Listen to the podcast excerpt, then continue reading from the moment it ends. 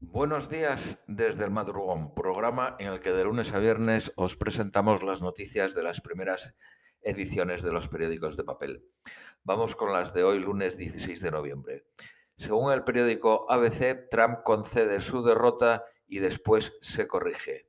Eh, Donald Trump escribió en Twitter, ganó, pero las elecciones estaban amañadas. Él solo ganó para los mentirosos medios de comunicación no admito nada. El presidente dice que va a seguir peleando contra el fraude en los tribunales, aunque ha perdido ya varias eh, demandas. Noche de violencia y caos tras la marcha a favor del presidente en Washington. Eh, eh, contra, manifestantes agredieron algunos partidarios de Trump ante la Casa Blanca. Los partidarios del presidente han denunciado que esos enmascarados son también parte del movimiento Black Lives Matter. Para el periódico El País, el equipo de Biden reclama que se, ponga en marcha el proceso de transición.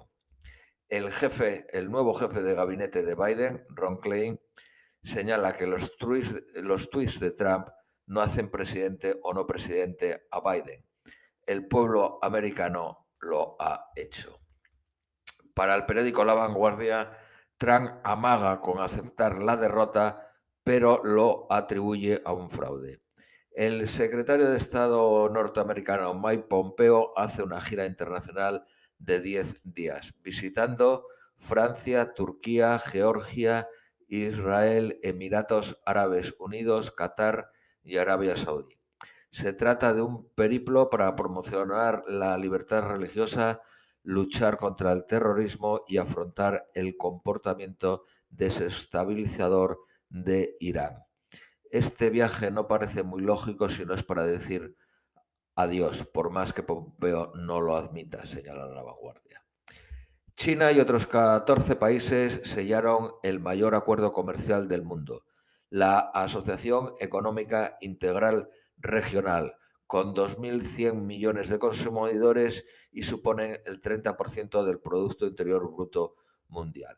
Lo forman China, Japón, Corea del Sur, Australia y Nueva Zelanda y los 10 países de la ASEAN, de la Asociación de Naciones del Sudoeste Asiático, que son Indonesia, Tailandia, Singapur, Malasia, Filipinas, Vietnam, Myanmar, Camboya, Laos y Brunei eliminan aranceles sobre el 90% de los bienes y representa una, alternativa al acuerdo transpacífico de cooperación económica que promovía Obama y rechazó Trump y en el que Biden aseguró que tratará de renegociarlo.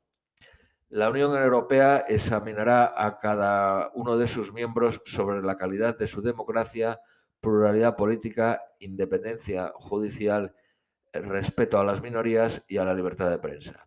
Arrancará mañana con Bélgica, Bulgaria, República Checa, Dinamarca y Estonia. Las protestas y la presión del Congreso fuerzan al presidente de Perú a dimitir. La renuncia exigida incluso por las fuerzas que apoyaron la moción contra el anterior presidente, después de una semana de protestas en la calle donde fallecieron dos jóvenes de 22, uno de 22 y otro de 24, en los enfrentamientos con la policía y decenas resultaron heridas. El Parlamento tiene que elegir un presidente transitorio ahora. Las elecciones se van a celebrar en abril del 2021.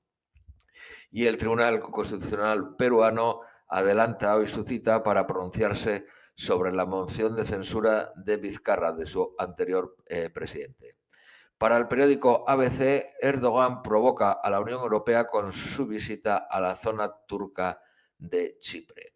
Los rebeldes etíopes atacan Eritrea y encienden la región.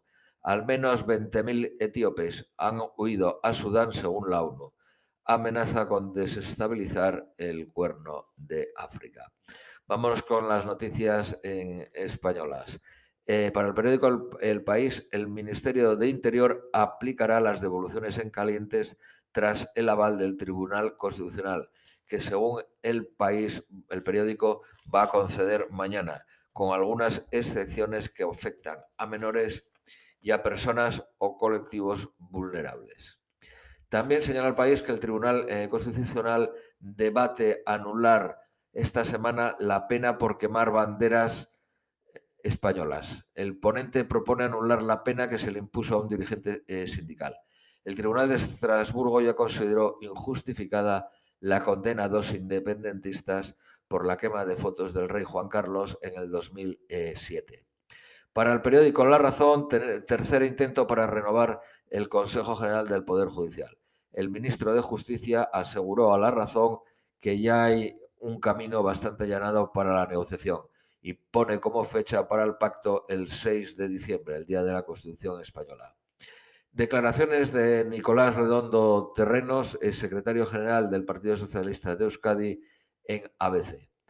Señaló Nicolás Redondo que el PSOE está destruyendo principios éticos con Bildu por conveniencia y ambición. Avisa que el PSOE pagará en las urnas el ejercicio de desmemoria con Bildu y su última cesión a Esquerra Republicana.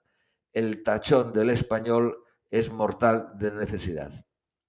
Para la ABC también el Partido Popular está intentando atraer a, su partido a Villegas, antiguo secretario general de Ciudadanos.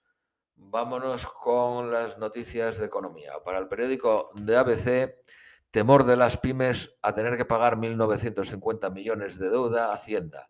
La moratoria de deuda tributaria de menores de 30.000 eh, euros acaba este mes.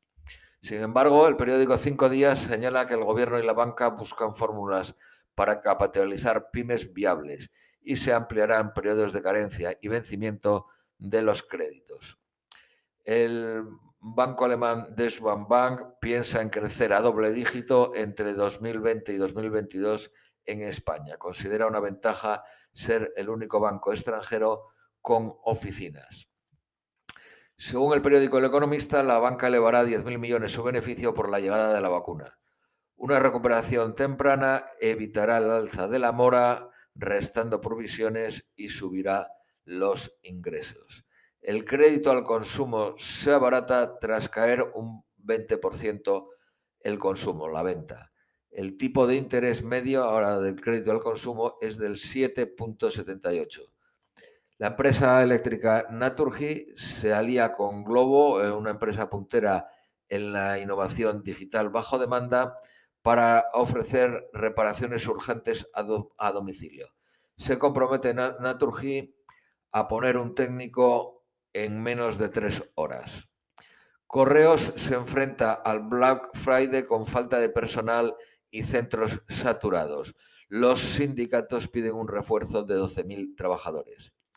El grupo gallego Zendal será el encargado de fabricar las dos vacunas públicas españolas.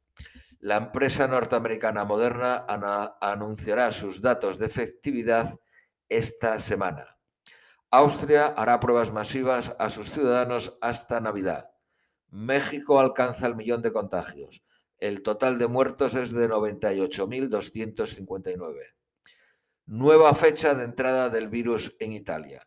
Fue en septiembre del 2016, del 2019, perdón. Esto es todo por hoy y os deseamos un feliz lunes.